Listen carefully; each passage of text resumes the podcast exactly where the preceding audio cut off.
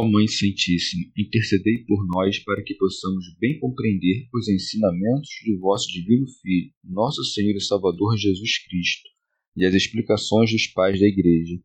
Ó Virgem Imaculada, ofereço-vos este trabalho e peço que abençoais aqueles que o ouvirem, e que seja para a maior honra e glória de Deus. Amém.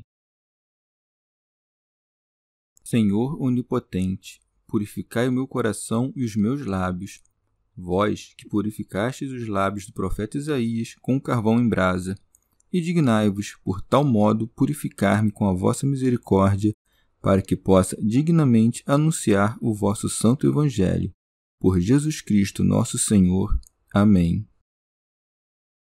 Senhor, abençoai-me.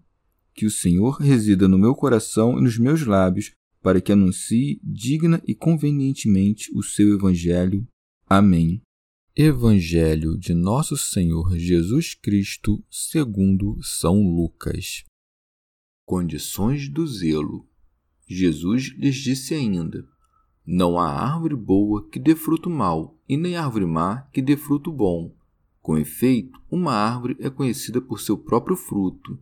Não se colhem figos de espinheiros, nem se vindimam uvas de sarças. O homem bom, do bom tesouro do coração, tira o que é bom, mas o mal, do seu mal, tira o que é mal, porque a boca fala daquilo de que está cheio o coração. Necessidade da prática. Por que me chamais Senhor, Senhor, mas não fazeis o que eu digo?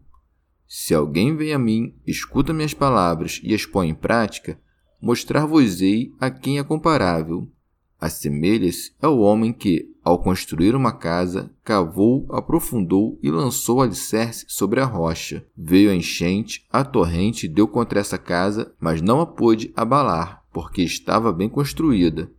Aquele, porém, que escutou e não pôs em prática é semelhante ao homem que construiu sua casa ao rés do chão, sem alicerce. A torrente deu contra ela e imediatamente desabou, e foi grande sua ruína. Comentários dos Pais da Igreja. São Beda.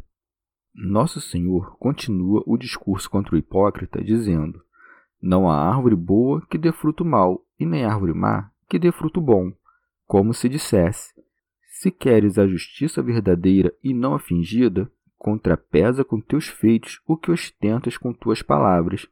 Porque, se o hipócrita quer fingir-se de bom, Saiba que não é bom quem faz obras más. E se vier a repreender um inocente, saiba que não é mal, apenas porque foi repreendido quem faz obras boas. Tito Bostrense Ao ouvir isto, porém, não te sirvas estas palavras de estímulo para a inércia.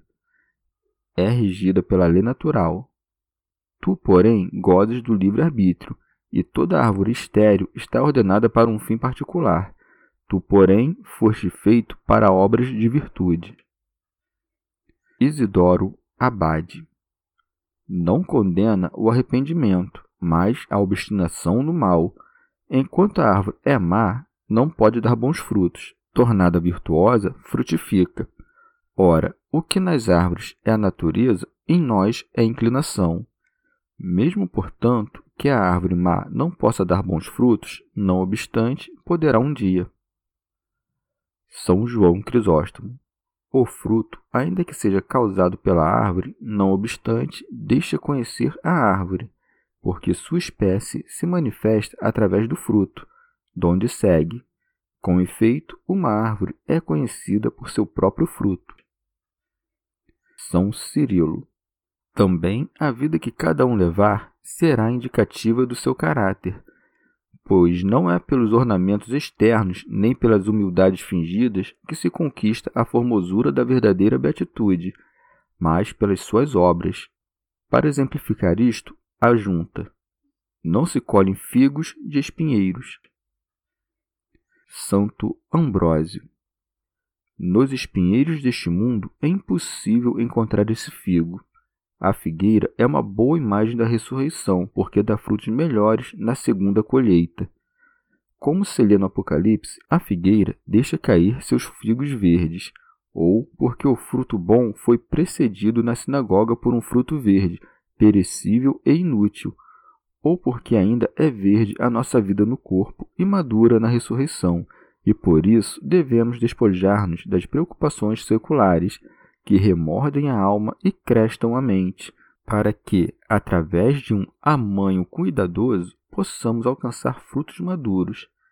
Essa parte, portanto, diz respeito ao mundo e à ressurreição. A segunda refere-se à alma e ao corpo, quando a junta. Nem se vindimam uvas de sarças. Diz isso ou porque ninguém adquire em meio ao pecado o fruto da sua alma, que assim como a uva estraga se está próxima da terra e amadurece posta no alto, ou porque não pode escapar à condenação da carne, a não ser que em Cristo tenha remido, ele que, como a uva, ficou suspenso no lenho. São Beda.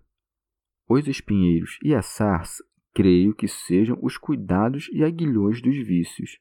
O figo e a uva, a doçura do novo modo de viver e o fervor da caridade. Ora, não se colhe figo dos espinheiros, nem uva da sarça, porque a mente, rebaixada ainda pelos costumes do homem velho, pode até fingir o que não é, mas não é capaz de produzir os frutos do homem novo. Deve-se considerar, porém, que, assim como o fértil sarmento se enrola e se apoia na sebe, fazendo com que o espinheiro suporte um fruto que não é o seu e o conserve para o uso dos homens, do mesmo modo, quando os ditos ou atos dos maus aproveitam os bons, não é por obra dos maus que isso acontece, mas por providência de Deus. São Cirilo. Depois de ensinar que é pelas obras que se discerne o homem bom e o mal, assim como dos frutos a árvore, ensina-o agora por outra figura, dizendo: O homem bom, do bom tesouro do coração, tira o que é bom, mas o mal do seu mal tira o que é mal. São Beda. O tesouro é no coração a mesma coisa que a raiz é na árvore. Logo, quem possui no coração o tesouro da paciência e da perfeita caridade, derrama em abundância os melhores frutos, amando seus inimigos e cumprindo todo o resto que ensinou acima. Quem, no entanto, guarda no coração um tesouro imprestável, faz o contrário disso. São Basílio. O tempero da palavra dá a conhecer o coração de onde saiu, manifestando a evidência a disposição das nossas entranhas. Por isso segue, porque a boca fala daquilo de que está cheio o coração. São João Crisóstomo. A consequência natural de quando a perversidade abunda no interior é que as palavras perversas transbordem pela boca. Por isso, quando ouvires um homem proferindo palavras desonestas, não penses que no seu interior se esconde a mesma quantidade de malícia que se exprime pelas palavras, mas conjetura que a nascente deve ser mais farta que o regato. São Beda. Pela fala da boca, o Senhor quis dar a entender todas as palavras, feitos ou pensamentos que saem do nosso coração, com efeito, é costume das Escrituras pôr palavras no lugar de coisas. Para que ninguém se sentisse lisonjeado pelo que fora dito, que a boca fala da abundância do coração, como se do verdadeiro cristão se exigissem apenas palavras e não, o que é mais importante, obras, em seguida o Senhor acrescenta: Por que me chamais Senhor, Senhor, mas não fazeis o que eu digo? Como se dissesse: por que vos gabais de brotar folhas da correta confissão, se não exibis nenhum fruto de boas obras? São Cirilo. Convém apenas a natureza mais alta dentre todas o nome e a substância do senhorio. Santo Atanásio. Quem profere estas palavras não é um homem, mas Deus, mostrando que foi gerado pelo Pai. Senhor, afinal, é quem nasceu do único Senhor. Não temas, porém, a dualidade. Os dois não se distinguem segundo a natureza. São Cirilo. Que proveito se pode tirar da observação dos mandamentos e em que prejuízo se pode incorrer através da desobediência? Isto é o que ensina ao acrescentar: Se alguém vem a mim, escuta minhas palavras e as põe em prática, Mostrar-vos-ei a quem é comparável. Assemelha-se ao homem que, ao construir uma casa, cavou, aprofundou e lançou o alicerce sobre a rocha. São Beda. A rocha era Cristo, que cavou profundamente, que com os preceitos da humildade desenterrou dos corações dos fiéis tudo o que havia de terreno, para que não servissem a Deus por alguma conveniência temporal. São Basílio. Pôr os alicerces na pedra é apoiar-se na fé em Cristo, a fim de permanecer inabalável nas adversidades, quer venham dos homens, quer venham de Deus. São Beda. Ou ainda, os alicerces da casa são a própria intenção de agir bem, sobre a qual o perfeito ouvinte da palavra se assenta firmemente para cumprir os mandamentos de Cristo. Santo Ambrósio. Ou ainda, ensina que o alicerce de todas as virtudes é a obediência aos preceitos celestes, que não deixa nem as torrentes dos prazeres, nem o ataque da malícia espiritual, nem a chuva mundana, nem as disputações nebulosas dos hereges abalarem esta nossa casa. Por isso segue. Veio a enchente, a torrente deu contra essa casa, mas não a pôde abalar. São Beda. A inundação se dá por três tipos de inquietações: ou dos espíritos imundos, ou dos homens maus, ou da mente da carne. Os homens sucumbem na medida em que confiam nas próprias forças e tornam-se incapazes de escorregar quanto mais aderem àquela pedra invencível. São João Crisóstomo. O Senhor nos mostra ainda que a fé não gera nenhum proveito se a conduta é torpe, por isso segue. Aquele, porém, que escutou e não pôs em prática é semelhante ao homem que construiu sua casa ao rés do chão sem alicerce. São Beda. A casa do diabo, de que nosso Senhor fala aqui, é o mundo que está colocado no maligno. Ele a edificou sobre a terra, porque arrasta os seus escravos dos céus às coisas terrenas, e sem fundamentos, porque não subsiste por sua própria natureza com efeito, está construindo um edifício mal acabado, já que todo pecado é desprovido de substância e suga qualquer ser que venha possuir da natureza do bem. Mas, como a palavra fundamento vem de fundo, não será descabido entendê-la nesse sentido. Assim como quem mergulha num poço fica retido no fundo, do mesmo modo a alma, ao despencar, fica presa numa espécie de fundo, se ela não ultrapassa certo grau de pecado.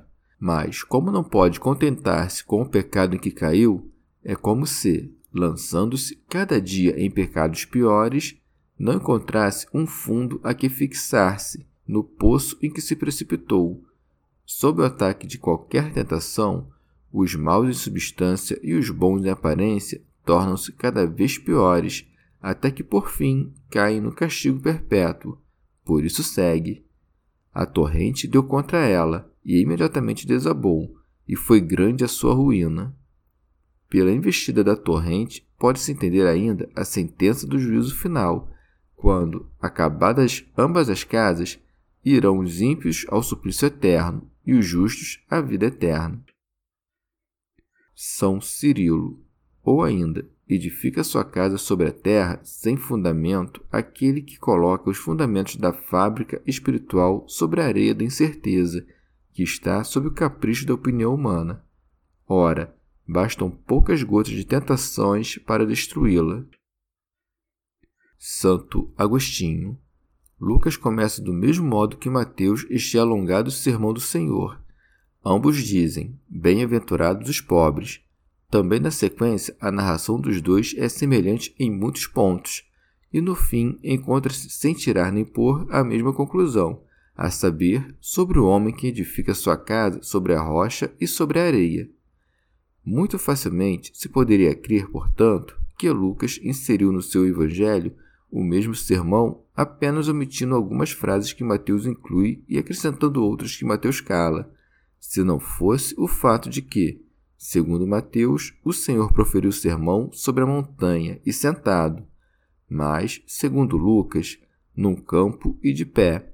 No entanto, é bastante provável que não tenha havido um grande intervalo entre esses dois sermões, pelo motivo de que ambos evangelistas relatam alguns acontecimentos muito semelhantes ou até mesmo iguais antes e depois deles. Todavia, pode-se supor ainda o seguinte: que primeiro Nosso Senhor esteve sozinho com os discípulos numa parte mais elevada do monte, quando dentre eles escolheu os doze e que em seguida desceu com eles do monte, isto é, do cume do monte, até o campo, isto é, até os pés da montanha, numa planura onde coubessem grandes multidões. Ali teria ficado até se reunirem ao seu redor as multidões. Ao sentar, seus discípulos teriam se achegado mais, e ali, no meio deles e das outras multidões de presentes, teria declamado um único sermão. Chegamos ao fim de mais um dia de comentários da Catena Áurea. Muito obrigado por ficarem até aqui, que Nossa Senhora derrame suas graças sobre nós e até amanhã.